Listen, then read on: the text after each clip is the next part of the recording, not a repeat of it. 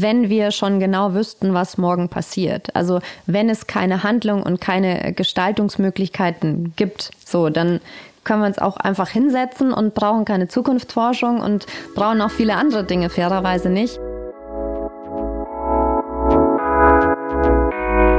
Miteinander morgen machen. Der Zukunftspodcast der R&V. Ihr Host Grisha Brauer-Rabinowitsch. Nicht sicher zu wissen, wie Zukunft aussieht, können wir auch als Chance verstehen, das Morgen bewusst und gemeinsam zu gestalten. Christina Moser ist Zukunftsforscherin und lebt ihren eigenen Satz.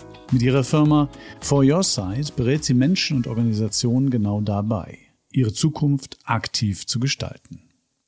Bis 2021 hat sie am Fraunhofer Institut zum Thema Innovationsmanagement gearbeitet, Außerdem ist Christina Moser Kommunikations- und Verhaltenstrainerin. In ihrer Masterarbeit beschäftigte sie sich mit dem Thema organisationale Zukunftsresilienz. Was das heißt, wie es funktioniert und warum wir das gerade heute brauchen, über diese und andere Fragen sprechen wir heute im Podcast. Herzlich willkommen, Christina Moser. Schön, dass du dir die Zeit für unseren Podcast nimmst. Ganz herzlichen Dank. Ich freue mich, hier sein zu dürfen. Christina, du hast einen Beruf, von dem viele in ihrer Kindheit träumen. Zukunftsforscherin. Also, ich zumindest habe mal geträumt. Wie bist du dazu gekommen? Das ist ja jetzt nicht alltäglich, glaube ich. Ich schätze schon. Äh, ich glaube, es verbreitet sich immer mehr. Äh, dazu gekommen bin ich tatsächlich, kannte den Begriff zunächst nicht und äh, war dann nach meinem Bachelorstudium erst in der Organisationsberatung und hatte das Gefühl, irgendwas muss ich jetzt noch äh, Neues oder, oder darüber hinaus machen. Und äh, habe mir tatsächlich die Mühe gemacht, ähm, von A bis Z Masterstudiengänge durchzugehen, was denn jetzt irgendwie für mich spannend sein könnte. Und dann bist du bei Z rausgekommen. Und dann bin ich bei Z gelandet, der Zukunftsforschung, ganz genau. Ah, das ist tatsächlich ein Masterstudiengang, denn den hast du dann absolviert, wo? Genau, äh, an der Freien Universität Berlin. Da äh, gibt es diesen Studiengang und äh, ja, da war ich irgendwie erst in München und dachte, Ortswechsel super, Thema super und dann habe ich das gemacht. Und da lernt man dann sozusagen zu messen, also die Methoden, wie man in die Zukunft schaut, weil das ist eigentlich äh, meine nächste Frage, wie kann man das überhaupt, wie kann man überhaupt die Zukunft erforschen? Es gibt sie ja noch gar nicht. Das gibt's noch gar nicht. Und äh, die spannende Frage ist, kann man Wissen generieren über etwas, das es noch gar nicht gibt? Äh, ich beantworte das gerne immer mit Ja und Nein. Ähm, tatsächlich, genau, es gibt äh, einen Methodenkoffer, es gibt äh, tatsächlich auch immer mehr neue Methoden ähm, und, und ganz breites Spektrum, ja, was man, was man da machen kann. Vieles davon ist allerdings nicht ganz neu, sondern natürlich ist es angelehnt an, an die Soziologie, quantitative Methoden, qualitative Methoden, die kommen ja irgendwo her. Die hat sich die Zukunftsforschung nicht selbst ausgedacht, so. Ähm, aber in, in den Kontext transferiert. Und weil du mich fragst, wie, wie kann man es erforschen und, und was lernt man auch in so einem Studiengang, ich würde gerne noch dazu schieben, man lernt nicht nur Methoden, sondern es gibt auch Konzepte. Also es ist auch so ein bisschen, ähm, wie kann man sich denn überhaupt mit Zukunft beschäftigen? Was brauche ich denn dafür? Und da reichen nicht nur Methoden. Also ich sage immer ganz gerne, es hilft jetzt nichts, wenn ich einfach die nächste Trendstudie mache oder sowas. Wenn ich mir jetzt zum Beispiel als Organisation überlege, ich möchte jetzt Zukunftsforschung machen, dann ist es zwar total gut zu sagen, ja, ich, ich mache jetzt zum Beispiel so eine eigene Studie oder so für mich, aber dann habe ich die Studie, ja. Und was mache ich dann damit? Wie setze ich die ein? Wie kann ich die denn bewerten? Auf, auf welcher Basis mache ich das? Da würde ich immer sagen, es gibt unfassbar viele, also es gibt ja auch Zukunftsforscher und es gibt ähm, Zukunftsforscherinnen natürlich auch und äh, ganz viele ähm, auch frei zugängliche Informationen in dem Bereich gibt es. Das heißt, äh, wenn ich Ressourcen habe und mich mit dem Thema beschäftigen möchte, dann ist eine Möglichkeit, mich methodisch dem Ganzen zu nähern und auch Methoden für mich anzuwenden. Die andere Möglichkeit ist aber auch zu nutzen, was schon da ist und es nochmal auf einer anderen Ebene anzugehen und zu schauen, wie kann ich denn das, was da ist, für mich in meinen Kontext einbauen. Und dafür brauche ich fairerweise natürlich auch wieder Methoden, aber es ist schon auch eine Einstellung und eine Geisteshaltung. Und das ist um zum Studiengang zurückzukommen, äh, eben auch ein ganz wichtiger Punkt dabei zu sagen, Mindset, also Einstellung, ja, eine Offenheit, eine Neugier, zuhören und wiedergeben können, Menschen in den Dialog bringen, auch ganz passend äh, hier zu dem Motto, ne, miteinander morgen gestalten. Ähm, und, und das ist beides total wichtig. Nicht die Methoden einfach nur anzuwenden, sondern es eben auch in den Kontext zu setzen und sich eben auch immer ganz wichtig vorab zu fragen, wofür mache ich das Ganze? Da vielleicht noch ein ganz kleiner, also das ist immer so ein Herzensthema von mir zu sagen, nicht auch dogmatisch irgendwie, sich irgendwie zu sagen, oh, jetzt habe ich über Szenariotechnik gelesen, jetzt muss ich das unbedingt machen. So, das ist aus meiner Sicht nicht so zielführend, sondern zu sagen, eben erst den Schritt zurückzugehen, wofür brauche ich denn überhaupt die Zukunftsforschung in meinem Fall? Was verspreche ich mir davon? Und dann nochmal eben genau zu überlegen, zu sagen, was passen da für Methoden? Was brauche ich da für einen Kontext? Und was sind da vielleicht auch Konzepte, die man sich vorbereiten nochmal anschauen kann? Kannst du das einfach mal, äh, total spannend, äh, kannst du das einfach mal an einem Beispiel klar machen, wo du, wo du sagst, da habe ich mal, keine Ahnung, äh, an einem Thema gearbeitet, ein Zukunftsthema und, und was du da gemacht hast? Ähm, was ich vielleicht oder ja, also tatsächlich ist es so, ich, ich mache so ein eigenes Format, in dem wir Zukünfte co-kreieren. Und ähm, co-kreieren. Okay. Co-kreieren, genau. Also wir gestalten die gemeinsam. Da, da treffen sich einfach ähm, fünf, sechs Menschen, die sich vielleicht sogar vorher noch nie gesehen haben oder gehört haben und äh, basteln miteinander Zukunftsgeschichten und, und tauschen sich da aus über, über ihre Gedanken, wie Zukunft aussehen könnte. Und ähm, das ist zum Beispiel das war jetzt kein Selbstzweck, irgendwie zu sagen, wir, wir wollen jetzt einfach hier irgendwie mal einen Workshop machen und äh, weil wir so viel Spaß dran haben, das haben wir auch. Aber die, ähm, die Intention dabei war schon zu sagen, wir wollen ganz gezielt verschiedene Menschen zusammenbringen und wir wollen es fördern, dass Menschen, die sich nicht kennen, in einen solchen Austausch über Zukünfte kommen, dass sie für sich sehen, boah, andere Menschen sehen das ganz anders und vielleicht für sich selbst dann auch nochmal diesen, diesen Schritt zurückgehen können und sagen, okay, das heißt, es gibt da noch viel mehr da draußen und das in einem, also in einem positiven Sinne umgewandelt dann für sich rausgehen können mit einer neuen Vision, mit einer bereicherten Vision, um ihre eigene Handel oder ihren eigenen Handlungsspielraum zu vergrößern. Das war zum Beispiel so die Idee, da war jetzt quasi mein hehres Ziel mit dabei, einfach die Menschen noch viel stärker an die eigene Auseinandersetzung mit den Zukünften zu bringen. Und darauf basierend quasi habe ich dann äh, gemeinsam mit noch einer Kollegin dieses Format entwickelt. Das heißt, du hast dir die Methoden ausgesucht, du hast genau, das, ich verstehe, du hast alles das, was du gerade vorher erzählt hast, was man braucht, das hast du sozusagen hier angewandt, nicht einfach eine Studie gemacht, sondern hast Menschen zusammengebracht. Du hast es einfach den richtige, das richtige Mittel gefunden, um, um dein Ziel zu erreichen.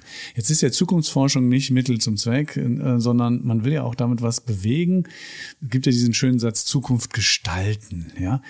Kann man das überhaupt oder was, was ist das Ziel der Zukunftsforschung, wenn man so will? Also definitiv kann man Zukunft gestalten. Äh, ich glaube, dass es auch ehrlich gesagt die absolute Maxime, warum wir es überhaupt machen und machen sollten, weil wenn, das ist übrigens auch ein spannender Punkt in, in, in Bezug auf Unsicherheit, wenn wir schon genau wüssten, was morgen passiert. Also wenn es keine Handlung und keine Gestaltungsmöglichkeiten gibt, so, dann können wir uns auch einfach hinsetzen und brauchen keine Zukunftsforschung und brauchen auch viele andere Dinge fairerweise nicht äh, und, und können einfach sagen, naja gut, ich stehe morgen auf, ich ziehe mich an und ich weiß eh schon, was passiert. So, das ist nicht so, sondern es ist unsicher. Weil es unsicher ist, haben wir überhaupt diese Gestaltungsmöglichkeiten. Es ist aber nicht nur ein Haben, sondern es ist auch eine Art von Müssen. Das heißt, ähm, wir müssen auch gestalten oder wir müssen nicht gestalten notwendigerweise, aber wenn wir es nicht tun, dann macht es halt jemand anderes. Also es passiert sowieso, dass morgen passiert, ob ich möchte oder nicht. Das heißt, für mich ist immer die Frage oder, oder auch äh, eine Botschaft, die ich gerne nach außen trage, irgendwie wird sowieso gestaltet, also irgendwas entwickelt sich sowieso und ich habe schon auch in der, in der, kleinst, in der kleinsten Einheit habe ich gewisse Einflussmöglichkeiten. Und wenn ich die nicht nutze, dann wird es für mich genutzt. So, und jetzt ist die Frage, will ich das oder will ich da vielleicht doch ein bisschen Gestaltungshoheit eben auch äh, für mich haben? Also eigentlich müsste die Politik äh, sehr stark mit der Zukunftsforschung zusammenarbeiten, würde ich sagen. So jetzt von dem, was du erzählst, finde ich echt total interessant. Äh, kannst du mal sagen, was wäre zum Beispiel, nur, nur ein Beispiel, was wäre so ein Trend, den, den die Zukunftsforschung jetzt besonders beobachtet, wo man sagt, hier würde es, hier wäre es sinnvoll, gegenzusteuern? Ich meine, es gibt ja klare, also es gibt ja klare Szenarien für die Zukunft. Zum, nehmen wir das Klima. Da gibt es Berechenmethoden, was passiert. Da hat man ein paar Variablen, die man beeinflusst beeinflussen kann. Das heißt, das ist, aber hast du noch ein anderes Beispiel, wo man sagt, das, das ist eine Erkenntnis aus der Zukunftsforschung und das heißt, da müssen wir, da sollten wir drüber reden, da sollten wir aktiv werden? Äh, ja, tatsächlich ähm, in, in äh, Zusammenhang mit der Zukunftsresilienz, ja, mit meiner Masterarbeit habe ich mich verstärkt mit dem Thema ähm, Jobrollen beschäftigt. Also wie werden Jobrollen in der Zukunft aussehen? Wie verändert sich auch so ein bisschen der Arbeitsmarkt? Ähm, und ich würde schon sagen, auch wenn das Thema Fachkräftemangel wirklich in der Mitte der Gesellschaft angekommen ist, würde ich jetzt mal behaupten, ähm, gibt es da noch ganz viele andere Aspekte, die noch nicht so angekommen sind und die aus meiner Sicht definitiv noch äh, Diskussionsbedarf haben. Wir haben ähm, in den USA, man nennt es zum Beispiel Great Resignation, ja, ähm, und Great Resignation heißt im Prinzip, dass ähm, gibt es auch schon Studien bei uns hier, dass Menschen sagen, wenn ich in einem Job bin, der, der mir nicht gefällt, also was heißt gefällt ist jetzt, ne, ein bisschen platt gesagt, aber wenn, wenn ich so einen Job habe, der mich so gar nicht ähm, irgendwie zufriedenstellt, in dem ich mich einfach gar nicht wohlfühle, dann ist immer mehr die Bereitschaft da, diesen Job auch hinter sich zu lassen. Ähm, teilweise auch wirklich, ohne dass ich schon was Neues habe. Das heißt, wir sind in Bezug. Also du meinst tatsächlich kündigen, die Leute gehen. So. Genau, die Leute okay. gehen. Anders kündigen. als dieses, als der Modebegriff, der gerade aufkommt, die Silent Quitting, wo die Leute einfach in die innere Immigration gehen und einfach ne, nur noch das Nötigste machen. Das was an. Du meinst tatsächlich die Bereitschaft, wenn, wenn der Job zu, nicht zu mir passt, zu wechseln. Genau. Zu gehen, das Unternehmen zu verlassen. Okay. Genau, nicht mhm. notwendigerweise zu wechseln, sondern wirklich zu gehen in Kombination mit Silent Quitting. Also da muss man natürlich auch sagen, was da an ähm, auch wenn ich den Begriff nicht so gerne mag, ne, an Effizienzverlust passiert. Ähm, das in Kombination mit, ich nenne es jetzt mal nochmal Great Resignation, in Kombination damit auch wieder so ein Buzzword, aber War for Talents, also quasi dass wir auch die Leute irgendwie, die danach kommen, gerne zu uns ins Unternehmen holen wollen und müssen, weil uns irgendwie die Leute ausgehen, in Kombination damit, äh, dass es halt doch wahrscheinlich auch nochmal äh, eine Welle geben wird an Menschen, die jetzt dann in Rente gehen und das vielleicht früher passiert, als Jobs so weit und sofern das dann tatsächlich in aller Form auch automatisiert sein wird. Das ist auch äh, sage ich mal noch, das, das ist diskussionswürdig, an welchen Stellen da die äh, Automation einschlägt und nicht. Ähm, das in seiner Gesamtheit, ich glaube, darüber müssen wir dringend noch mal sprechen, weil es ähm, ein Phänomen zeigt, dass es wirklich an allen Ecken und Enden schwierig wird. Also wenn die Leute gehen, wenn die Leute nicht nachkommen, dann kriegen wir dann ernsthaftes Problem und die Frage ist, kriegen wir das eben schnell genug, zum Beispiel mit Technologien überbrückt. Und da bin ich jetzt noch nicht so sicher, ob wir das so überbrückt kriegen und sehe aber jetzt auch noch nicht, dass ausreichend Maßnahmen äh, ergriffen werden, um, um denen auch, äh, um, um diesen ganzen Dingen auch entgegenzuwirken. Aber als Zukunftsforscherin bist du ja eher die, ich sag mal, Mahnerin. Ne? Du bringst ja nicht die Lösung, sondern du, du bringst eigentlich, entschuldige bitte, aber du bringst die Probleme. Ne? Du deutest auf die Probleme hin und sagst, Leute, wenn wir ein bisschen ernsthaft in die Zukunft schauen, äh, da, wir, da rennen wir in ein Problem rein. Ne? Das finde ich total wichtig. Kommst du, hast du das Gefühl, du kommst mit diesem Thema? Das finde ich ein wichtiges Thema, wenn man im Unternehmen arbeitet. Man merkt ja die Veränderung auch bei den Menschen.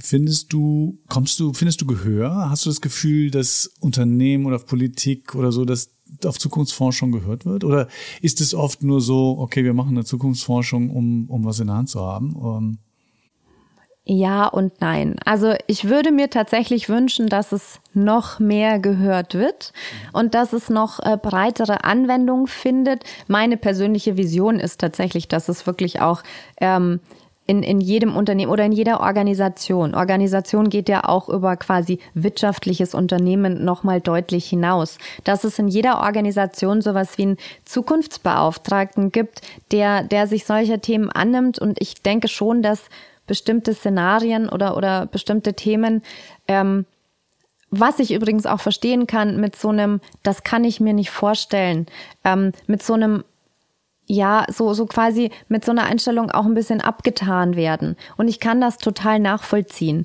Ähm, dieses äh, langfristige Denken, diese Visionen, ich sag mal, unser System ist auch nicht notwendigerweise darauf ausgelegt, ja, diese, diese langfristige Perspektive im Jetzt schon sofort äh, auch, auch ähm, ja umzusetzen. Weil, also ganz ohne Investitionen an der Stelle geht's natürlich auch nicht. Ne? Und wenn das nächste Quartal kommt, dann fragt man sich auch, wohin schiebe ich was und wie gehe ich mit meinem Budget um. Das ist auch total nachvollziehbar. Ähm, ja, das finde ich total spannend, was du gerade sagst, weil Unternehmen müssen ja auch eigentlich immer in die Zukunft schauen. Wie entwickeln sich die Märkte? Wie entwickeln sich äh, ihre Kunden und so weiter? Das müssen sie ja, sonst sind sie irgendwann gar nicht mehr wettbewerbsfähig. Und der Unterschied vielleicht zur Zukunftsforschung ist, der Blick geht noch weiter. Wenn ich das mal so, würde ich mir sagen, wenn, wenn Unternehmen zwei, drei, vier, fünf Jahre vorausschaut, die machen ja auch die Pläne und so, ne? Der Zukunftsforscher blickt noch weiter. Da will ich noch mal eine kurze Zwischenfrage stellen. Wie weit kannst du denn eigentlich so blicken und wann fängt der Nebel an, so stark zu werden? Das ist das jetzt wird's hier so. Also jetzt muss man auch sagen, jetzt wird's wirklich äh, äh glaskugelmäßig. Kann ja. man das über, über den Daumen gepeilt sagen?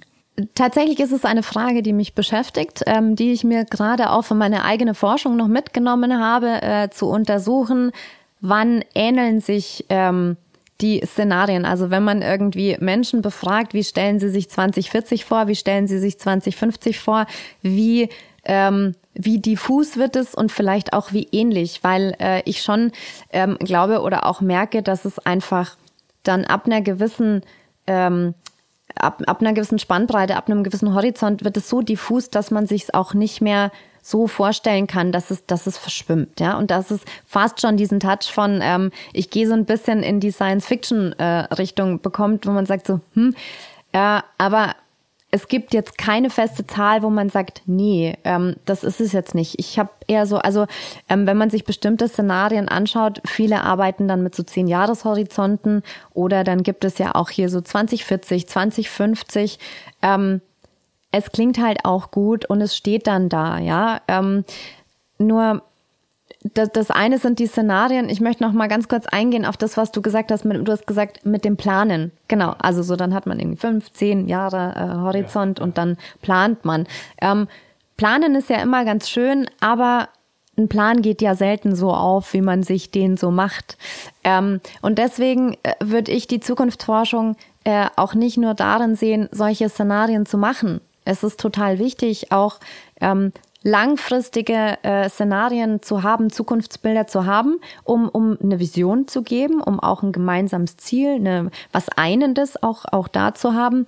Andererseits äh, sehe ich die Zukunftsforschung äh, aber auch darin zu sagen, es gibt halt diese Unsicherheit. Ähm, es gibt Vorhersehbares, bis zu einem gewissen Grad. Es gibt aber eben auch Unvorhersehbares. Streiten sich übrigens auch die Geister darüber, was jetzt inwieweit äh, vorhersehbar oder eben auch nicht ist.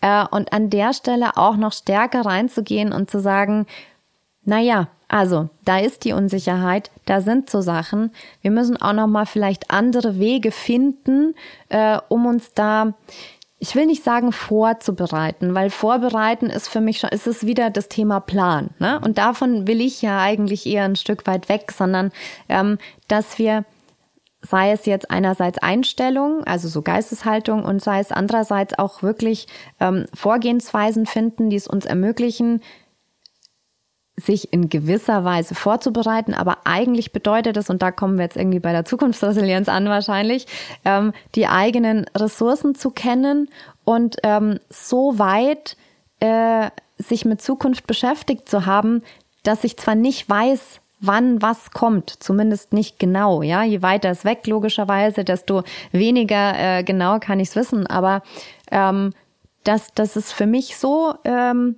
so da ist und so in der Auseinandersetzung ist, dass ich, dass ich agieren kann, dass ich es doch, wenn es sich abzeichnet, dass ich dann sagen kann, ah, okay, jetzt gehe ich links und ah nee, jetzt mal gucken, da müssen wir doch nochmal den Schlenker machen und das mitnehmen. Also dass ich vorbereitet bin quasi, ja? Ja, wenn man so will, ohne dass man den Plan hat, weil der Plan, ne, ist nichts Festes, sondern ähm, für mich ist im Rahmen von Zukunftsresilienz halt eine eine Kompetenz oder also sowohl auf der individuellen Ebene vom, vom Mitarbeitenden, vom, vom Menschen, ja, egal in, in welcher Form, aber auch auf organisationaler Ebene dieses Thema Improvisation und Flexibilität, ja. Wie erstmal wissen, was habe ich für Ressourcen, wie kann ich die einsetzen, was, was kommt da von außen irgendwie noch, damit ich das dann auch irgendwie gleich verwerten kann und gleichzeitig dann dadurch mir so ein Art Improvisationsspielraum zu bieten, um auch damit zu arbeiten, was da kommt. Also das sind ja auch nicht nur Risiken, sondern Chancen. Mhm. Das klingt unglaublich kompliziert, wenn ich das schon mal sagen darf. Du berätst ja auch Unternehmen dabei. Ja? Ähm, wie muss ich denn mir das vorstellen? Wie, wie machst du das mit den Unternehmen, wenn du sagst, so jetzt lass uns mal drüber reden, wie ihr zukunftsresilient werdet? Na, na, schwierig. Also tatsächlich, ich setze an, ähm, Du hattest es ja vorhin gesagt, äh, ich äh, habe die Ausbildung zur Kommunikations- und Verhaltenstrainerin gemacht und ähm, versuche sozusagen meine Stärken irgendwie zusammenzubringen und die dann wiederum äh, in die Anwendung zu geben. Äh, und, und für mich ist es da äh, wirklich zu sagen, diese Kompetenzen zu trainieren. Also wirklich Improvisation zu stärken äh, beim einzelnen Mitarbeitenden, Flexibilität zu stärken, aber auch wirklich Modelle zu finden ähm, im Sinne der Jobrolle. Das war quasi immer so mein Anknüpfungspunkt, ähm, zu sagen, wir müssen uns vielleicht auch nochmal anders überlegen, wie wir die Rolle im Unternehmen definieren, ob es wirklich diese starren ähm, Stellenbeschreibungen sein müssen oder ob wir an der Stelle auch nicht noch mehr eingehen auf den einzelnen Mitarbeitenden. Und ganz wichtig, also es gibt immer Menschen, die wollen mehr Gestaltungsfreiheit und es gibt immer Menschen, die wollen weniger, ja, und die brauchen auch weniger. Und da müssen wir ein System schaffen aus meiner Sicht, das für beides einen Spielraum hat.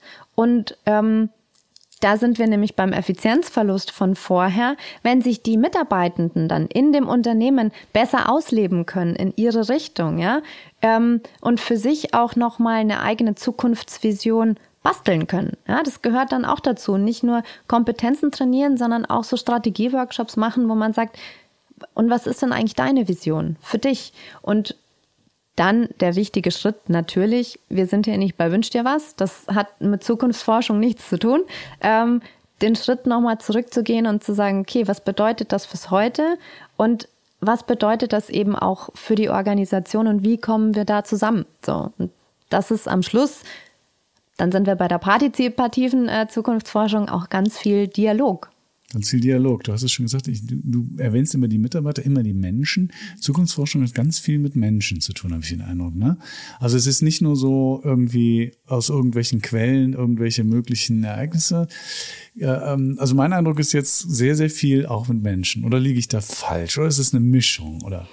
Äh, jein. Also ähm, ich würde behaupten, da gibt es äh, viele Zukunftsforschende, äh, die an der Stelle sagen würden, nee, oder die, die auf jeden Fall widersprechen würden.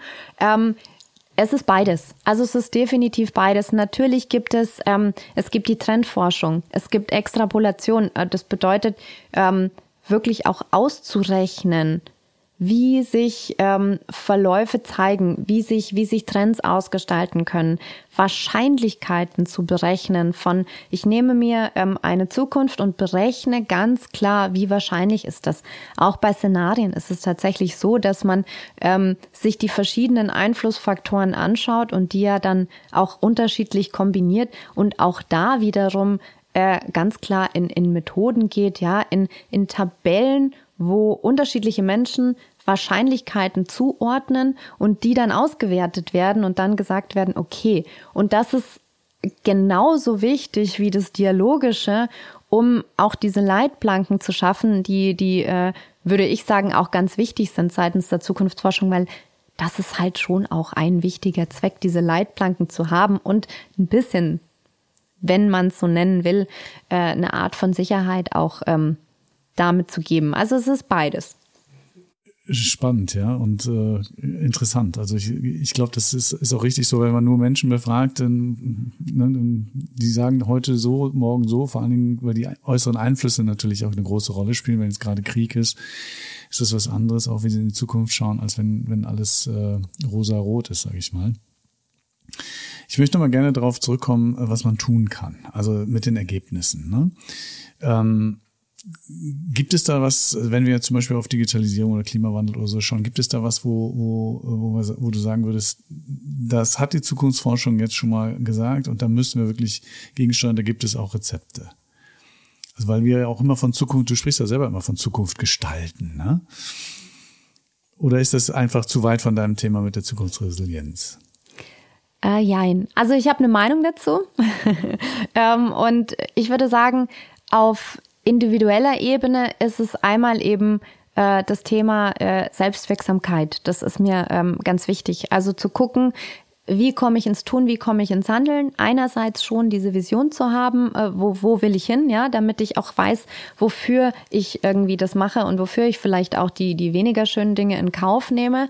Ähm, aber diese Vision auch für mich so weit ähm, herunterzubrechen oder sie greifbar zu machen, damit ich nicht äh, dem Ganzen entgegenstehe und irgendwie nicht mehr weiß oder in die Überforderung komme, sondern sie wirklich so runterzubrechen für mich, was ist in meinem Leben relevant ähm, und dementsprechend dann für mich auch eine echte Aktionsmöglichkeit wieder herausarbeiten kann. Ähm, es ist ganz spannend. Ich würde an der Stelle gern aus dem Design Thinking noch einen Begriff mit einbringen, nämlich das Schwerkraftproblem. Und äh, Schwerkraftprobleme bedeuten quasi so viel wie, das sind so Dinge, die du jetzt eigentlich selber nicht ändern kannst. Also die Schwerkraft, ich kann nicht ändern, dass es physikalisch, glaube ich, hoffe ich, ähm, die Schwerkraft gibt. So, ähm, das heißt, und das bringt mich zu einem zweiten Punkt, was die Zukunftsforschung auf einer anderen Ebene tun kann. Such dir ähm, Probleme, fokussiert dich auf Probleme, die auch oder über die du eine Art von ähm, Lösungs Hoheit, Lösungsmöglichkeit hast. Und was die Zukunftsforschung schon kann, würde ich behaupten, ist eine neue Perspektive auf Probleme zu bringen, so dass andere Lösungen denkbar werden. Probleme zu lösen in derselben Denkart, wie sie entstanden sind kann funktionieren, muss aber nicht. Und ähm, tatsächlich ist es ja ganz oft so, dass sobald sich neue Blicke äh, auf, auf ein Problem ergeben, werden ganz andere Lösungen ähm, denkbar. Und das ist so, wo ich sage, auch auf der größer gedachten Ebene, lass uns eine neue Perspektive reinbringen, auch gerne durch die Zukunftsforschung und sagen, wie können wir Themen, Herausforderungen anders angehen und dadurch Lösungen finden, die uns vielleicht wieder ein Stück weiterbringen. Super, das war ja schon fast ein bisschen auch persönliche Lebensberatung, wenn man das ernst nimmt, ja, dass man sagt, diese Schwerkraft, heißt Schwerkraftproblematik oder Schwerkraftprobleme. Mhm. Schwerkraftprobleme. Wenn man das sich mal zu Gemüte führt, man kann viele Dinge nicht ändern, über die man sich immer aufregt, ändert man lieber die Dinge, die einen stören, die man wirklich ändern kann. Und das kann man im Großen wie im Kleinen, finde ich toll. Ähm, ich möchte mal ganz kurz zur Zukunftsresilienz zurückkommen. Ähm, ist unsere Hilflosigkeit in der Corona-Krise also zu Teilen Hilflosigkeit, ist die eine Folge mangelnder Zukunftsresilienz gewesen? Kann man, ist das so ein Beispiel oder ist die Corona-Krise was, was sich nun wirklich niemand so richtig vorstellen konnte? Oder? Naja, also auch da, ich bin so ein Ja- und Nein-Typ wahrscheinlich. Ähm, die Krise, so wie sie letzten Endes passiert ist, glaube ich, ähm, war nicht im Vorstellungshorizont äh, da. Zumindest nicht im Vorstellungshorizont der meisten. Aber jetzt muss man ja, also zumindest sind meine Informationen so, ähm, sagen, dass es schon äh, auch Berichte gab, die in irgendwelchen Schubläden ja äh, lagen, die ein solches Pandemieszenario durchaus auch mal aufgemalt haben. Hunderte von Filmen gab es. Ja, Hat genau. Das auch. Da, genau, das ist immer die Frage, äh, was, was glaube ich und was tue ich vielleicht auch ab. Das hatten wir ja schon. Ähm, das heißt, ja, also es wurde schon gedacht. Es ist jetzt nichts, was völlig ähm, überraschend war oder völlig außerhalb der, der Vorstellungskraft war.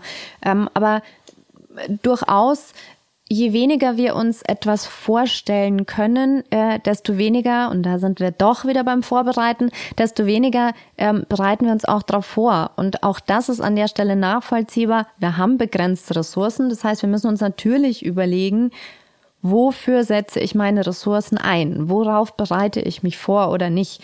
Jetzt kann man drüber streiten. Jetzt ist Pandemie natürlich schon ein Thema, wo man sagt, das hat so eine Wirkungskraft, dass es schon vielleicht eine Idee wäre, sich auf sowas vorzubereiten, aber wie gesagt, je weniger wahrscheinlich es uns erscheint, desto, desto weniger setzt man natürlich auch an der Stelle drauf.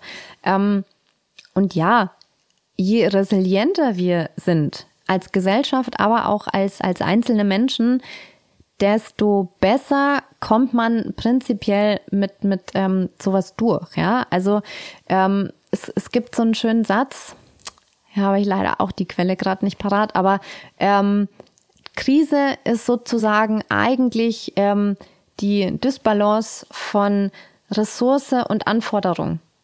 Und da finde ich steckt ganz viel drin, weil das heißt einfach, ähm, wenn ich bestimmte Ressourcen habe und die passen aber einfach nicht zusammen mit dem, was da gerade auf mich zukommt, dann wird's halt schon schwierig, ja. Und dann ist es auch eine Frage von, von wahrgenommener Krise. Das ist ja auch immer so. Aber ähm, je resilienter wir sind und je mehr wir da auch, ähm, ich sag mal, geistig flexibel sind und sagen, okay, wie kann ich denn jetzt da trotzdem irgendwie was rausziehen? Es, es gibt ja dann irgendwie die Menschen, die sagen, okay, dann äh, gehe ich jetzt wieder in die Natur. Ich kenne äh, persönlich auch äh, ein Beispiel ähm, von, von jemanden, äh, die dann gesagt hat, du, das entschleunigt uns gerade total. Ähm, und das ist wirklich so eine Frage von, wie gehe ich damit um? Und jetzt ist es Resilienz per se, ne, ist die Bewältigungskompetenz, also wie bewältige ich solche Krisen. Aber ähm, Zukunftsresilienz ist schon auch, das hat dann nicht nur diese Komponente, im, im Jetzt sofort damit umzugehen, sondern echt nochmal anders äh, auch in die Zukunft zu blicken und solche Krisen schon auch zu antizipieren. Also man kann die Zukunft nicht voraussehen und es gibt Zukünfte, aber je klarer ich natürlich meine Zukünfte, gerne auch mit berechneten Wahrscheinlichkeiten, ähm, vorliegen habe, desto, desto schneller kann ich reagieren, weil wenn ich weiß, dass das kommen könnte, dann kann ich auch früher sehen, dass es vielleicht in diese Richtung läuft. Also ne, und mich da am Ende doch darauf vorbereiten, vielleicht nicht planen, aber zumindestens Ganz genau. Zumindestens, manchmal ist es ja schon gut, wenn man, wenn man schon mal was davon gehört hat und es nicht einen komplett. Jetzt ähm, hat, äh, jetzt muss ich auch jemanden zitieren, der, von dem ich nicht mehr weiß, von dem es ist, aber ähm, mir hat neulich jemand gesagt, ähm, wenn man wissen will, was die Zukunft bringt, braucht man sich nur die Kreativen in Hollywood anschauen. Da gibt's ganz, ganz viele, viele Erfindungen sozusagen, äh, von denen einige früher nicht gedacht hätten, dass sie kommen. Ähm, und womöglich jetzt doch kommen. Ist da was dran aus deiner Sicht? Kurze Antwort. Einfach Gibt es tatsächlich als Forschungsstrang, ja. Also ich äh, persönlich kenne da auch einen Forscher, der Jan Oliver Schwarz, äh, der beschäftigt sich sehr stark damit, was quasi wir aus der äh, Science Fiction ziehen können, um jetzt im, im Heute äh, das auch für die Zukunftsforschung zu verwenden tatsächlich. Super. Ich habe noch zwei Fragen an dich, Christina. Ähm, wir haben ja heute ziemlich viel Stress und Krise, ja, Corona, Krieg in der Ukraine, Energiekrise und so weiter. Jetzt scheinen die Zukunftsaussichten für viele Menschen gerade nicht so rosig zu sein. Aber was motiviert dich jetzt persönlich, trotzdem weiter an der Zukunft zu forschen, zu sagen, es, wir müssen es nur in die Hand nehmen, wir müssen die Zukunft gestalten, dann wird schon alles irgendwie wieder gut. Was motiviert dich so daran? Weil du strahlst das wirklich regelrecht aus, du strahlst eine Begeisterung dafür aus. Woher nimmst du die? Ähm, ich glaube, es gefällt mir einfach. Ähm, wir hatten vorhin Great Resignation ganz kurz. Also ich habe einfach einen Beruf gefunden äh, und dafür bin ich total dankbar, der mir wirklich Spaß macht. Also da gehe ich dran auf. Das ist schön, dass es auch äh, so, so rüberkommt. Ähm, ist natürlich auch immer gut, wenn das dann auch entsprechend unterfüttert ist. Ähm, ich glaube, es lohnt sich und ich glaube, es ist notwendig, ähm, diese Visionen auch wirklich zu produzieren und zu verbreiten. Ich hatte äh, in, in einem Workshop eine Teilnehmerin, ähm, die meinte, wenn wir keine in Klammern positive äh, Vision von der Zukunft haben, vielleicht wollen wir da gar nicht hin. Ähm, und Gute das, Frage, ja. Genau. Das hat es für mich unfassbar auf den Punkt gebracht. Auch so ein bisschen, wieso ich das mache, was ich mache, weil wir brauchen diese Visionen und gemeinsam können wir da auch hinkommen. Wird also natürlich nicht in, in wie gesagt, wünscht dir was ist nicht, aber ähm, da kommen wir nicht hin. Aber wenn wir ähm, das auch gemeinsam verhandeln und uns auf, auf positive Anhaltspunkte stützen können, die dann da auch wieder kommen, dann kriegen wir das auch hin. Ja, und dann kriegen wir auch hin, dass es vielleicht jetzt auch erstmal sogar noch herausfordernder wird. Das gehört ja auch zur Wahrheit dazu. Ne? Also es gibt nicht nur die, diese positive Vision, sondern es ist schon so, es kann auch nochmal abwärts gehen. Aber, und da lohnt sich jetzt quasi auch äh, der Blick zurück, ja, Zukunftsforschung am Schluss können wir nur aus dem, was passiert ist und aus dem, was heute ist, auch äh, uns Gedanken machen über das, was kommt. Und wenn man sich das anschaut, dann hat es immer Krisen gegeben und es ist aber auch immer wieder aufwärts gegangen. Ne? Und das, finde ich, muss man sich da auch vergegenwärtigen. Und wir gestalten ja auch die Zukunft, wenn wir wissen, also wenn wir nicht wissen, aber wenn wir eine Ahnung haben, was kommt und brauchen nicht vielleicht wie in Science-Fiction-Filmen irgendjemand in die Vergangenheit schicken, damit er an irgendeiner Stellschraube dreht, damit die Zukunft wieder besser wird. Der Blick in die Glaskugel. Was glaubst du, welche Trends werden in 20 Jahren unser Leben bestimmen, wenn wir sagen, wir sind bei 2040 oder so? Ich würde da tatsächlich gerne äh, antworten mit äh, ich weiß es nicht, weil ich weiß, ähm, dass alles, was ich jetzt laut sage, wahrscheinlich in 20 Jahren nicht so sein wird. ähm, das liegt irgendwie in der Natur der Sache. Ich hatte es vorhin kurz auf, auf einem Impuls auch gesagt. Ähm, alleine dadurch, dass wir bestimmte Dinge laut aussprechen, kann es schon gut sein, dass die überhaupt gar nicht mehr so eintreten, weil wir ja dafür oder dagegen arbeiten. So ist es ja mit dem Klima auch. Ähm, ich habe meine persönliche Utopie. Also ich glaube daran, dass wir diese Herausforderungen äh, hinbekommen. Und ähm, ich habe da Bock, auch meinen Teil äh, irgendwie dazu beizutragen, würde mich jetzt aber nicht aus dem Fenster lehnen und irgendwie dieses Bild auch für andere zeichnen, weil ich finde, das soll und das darf auch jeder für sich selber irgendwie machen. Dann, dann hat man einen anderen Anschlusspunkt und vielleicht noch mehr Motivation und äh, ja, und, und so dieses, dieses positive Gefühl, um, um auch durch diese jetzigen Zeiten mit durchgehen zu können. Und ich glaube, du hast in dem Podcast auch ein paar gute Dinge, Anleitungen mehr oder weniger gegeben, wie man sich damit äh, beschäftigen kann. Finde ich super. Vielen herzlichen Dank, Christina. Es hat unglaublich Spaß gemacht. Danke für das interessante Gespräch. Äh, alles Gute und weiterhin viel Erfolg. Sehr gerne. Vielen Dank. Und danke auch Ihnen, liebe Zuhörerinnen und Zuhörer, für die Aufmerksamkeit ich hoffe, wir haben Sie auch ein bisschen gut unterhalten und Sie nehmen aus dem Podcast etwas mit.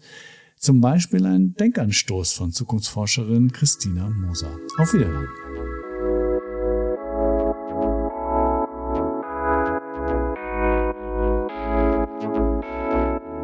Weitere Informationen und alle Links zu dieser Podcast-Folge finden Sie in den Show Notes. Wenn Sie uns Feedback geben wollen, Fragen zu diesem Podcast haben oder uns einen Gast oder ein Thema vorschlagen möchten, dann können Sie uns gerne eine E-Mail schreiben an g-podcast.ruf.de. Abonnieren können Sie unseren Podcast Miteinander morgen machen auf Apple Podcasts, Spotify und allen weiteren gängigen Podcast-Plattformen. Wir freuen uns über Ihre Bewertungen.